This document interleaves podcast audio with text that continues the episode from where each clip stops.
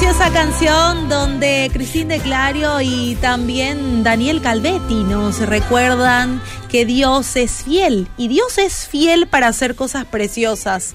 Y, entre las cosas preciosas que Dios hace es sacarnos, sacarnos también de la envidia, ¿verdad?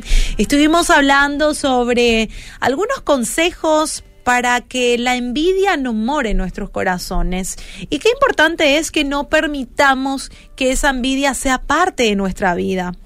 La envidia es una molestia, un deseo de poseer algo que la otra persona tiene y nosotros no, ya sean posesiones materiales, cualidades, talentos.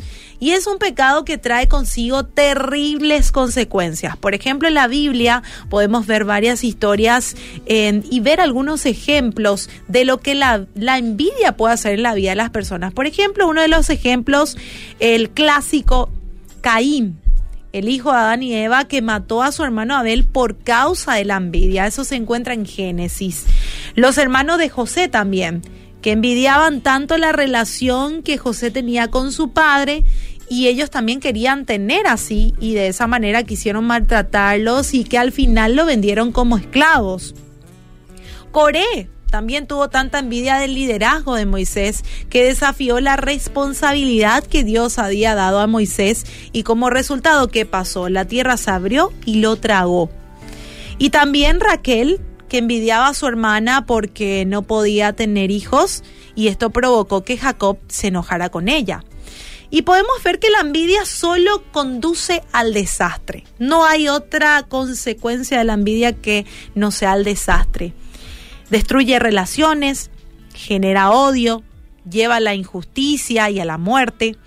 Y en Salmo 73.2 dice, un poco más y yo hubiera caído, mis pies casi resbalaron, pues tuve envidia al ver cómo prosperaban los orgullosos y malvados. Y tenemos que tener mucho cuidado en nuestro caminar con el Señor, ya que puede haber momentos en lo que podemos correr el riesgo de deslizarnos en el camino que el Señor ha trazado para nuestras vidas y caer en la envidia.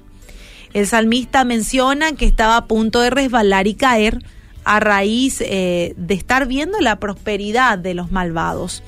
Y de esa forma perdió él su perspectiva, su equilibrio espiritual, se impacientó por otro momento, también se alteró al ver con, los ojos que, que a otros le iba mejor que a él. Y algo que la escritura claramente nos advierte es que no nos impacientemos a causa de los malignos ni tengamos envidia de los que hacen iniquidad. Eso nos dice el Salmos 37.1. Y Qué importante va a ser hoy que nos hagamos esta pregunta. ¿Hay envidia en nuestra vida por la prosperidad de otras personas? Y si tu respuesta es un sí, si es así, hoy es el día en donde el Señor te da otra oportunidad de tomar una decisión y que rompas con ese pecado de la envidia. Ora al Señor para que guarde tus miradas, para que guarde tus pasos, y vamos a pedirle que no nos deje caer en un estado donde codiciemos lo que otros tienen. Yo te dejo con este versículo de primera de Pedro 1.22 donde dice, ahora que se han purificado obedeciendo a la verdad y tienen amor sincero por sus hermanos, ámense de todo corazón los unos a los otros. Recordemos que no podemos amar si sentimos envidia. Y hoy es el día para alejar ese mal de nuestra vida.